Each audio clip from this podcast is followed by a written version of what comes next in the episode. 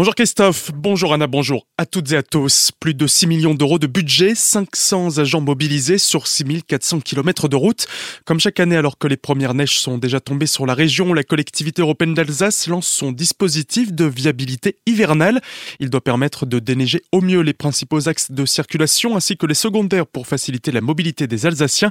Pour Frédéric Bierry, présidente de l'ACEA, cela fait partie du service public alsacien. On a prévu le même niveau de budget qu'on avait euh, l'année dernière. Hein. c'est plus de 6 millions, 6 millions d'eux que nous consacrons, euh, plus le temps agent. Hein. il y a 500 agents euh, que nous consacrons pour assurer les meilleures conditions possibles de mobilité euh, pour nos concitoyens. Pour moi, ça fait partie de ce que j'appelle le service public alsacien, faire en sorte que pour nos concitoyens, tous les villages soient accessibles et que les mobilités puissent être préservées et assurées en temps d'enneigement. C'est un budget qui a été augmenté d'un million l'année dernière parce qu'on a eu des conditions hivernales particulières. L'année dernière, on n'avait pas connu ça depuis plus de 10 ans au niveau d'enneigement, y compris dans la plaine. Des propos recueillis par Franck Kiel. Plus d'infos avec notre sujet complet sur le lancement de la viabilité hivernale sur notre site azur-fm.com dans l'onglet Actualité régionale.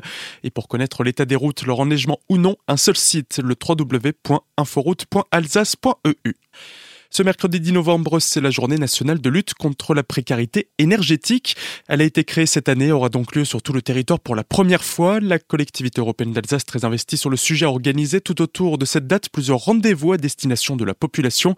La semaine prochaine à Célestat, lundi, mardi, jeudi et vendredi de 14h à 16h à la Maison des Solidarités, vous sont proposés des ateliers sur les éco-gestes en matière d'eau, d'électricité, de chauffage et de qualité de l'air intérieur. Un nouvel outil numérique pour passer les frontières. Alors que l'épidémie reprend en Europe et que les mesures sanitaires se renforcent de part et d'autre du Rhin, la collectivité européenne d'Alsace, le Grand Est, en coopération avec le Centre européen de la consommation, le réseau Infobest, viennent de mettre en place un outil numérique de franchissement des frontières. Sous la forme d'un formulaire web, il est destiné à renseigner l'usager sur les règles à respecter pour se rendre dans les pays voisins en fonction du motif de son déplacement. Simple et intuitif, il doit faciliter les déplacements dans la région franco-germano-suisse. Cet outil mise en place hier est disponible sur le www.cec.zev.eu. Dans le Haut-Rhin, les services de l'État font le pont. Exceptionnellement, plusieurs services seront donc fermés ce vendredi 12 novembre, qu'il s'agisse de ceux situés à Colmar ou Mulhouse. Il s'agit des préfectures, sous-préfectures, direction départementale des finances publiques et des territoires, de l'ADREAL ou encore de la direction départementale de l'emploi, du travail, des solidarités, de la protection des populations. Tous ces services seront de nouveau effectifs lundi prochain, mais d'ici là, les permanences et fonctions d'urgence seront assurées dans les conditions normales. Aujourd'hui, vous trouverez également leurs portes fermées. La bibliothèque de Kaisersberg est en grève.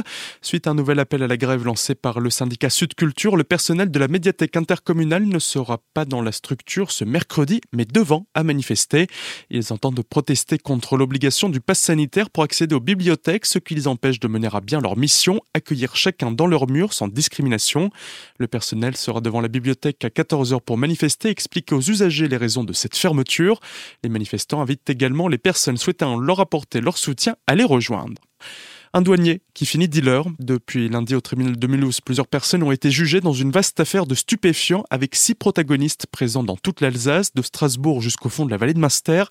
Tout en haut, un douanier de Millau qui revend de la résine de cannabis saisi dans une affaire, un Strasbourgeois, un Masterien qui le met en relation avec un revendeur habitant Sainte-Croix-en-Plaine et qui ira revendre dans la région mulhousienne. Au total, plus de 50 kilos ont ainsi transité dans le réseau. Le douanier a été condamné à 6 ans ferme, 18 000 euros d'amende l'interdiction de travailler à nouveau dans la fonction publique. Le Strasbourgeois a 4 ans ferme et 30 000 euros d'amende. L'intermédiaire de Munster, 18 mois ferme, dont 10 mois restants sous bracelet électronique. Le revendeur basé à Sainte-Croix-Plaine, quant à lui, est copé de 3 ans ferme et 10 000 euros d'amende.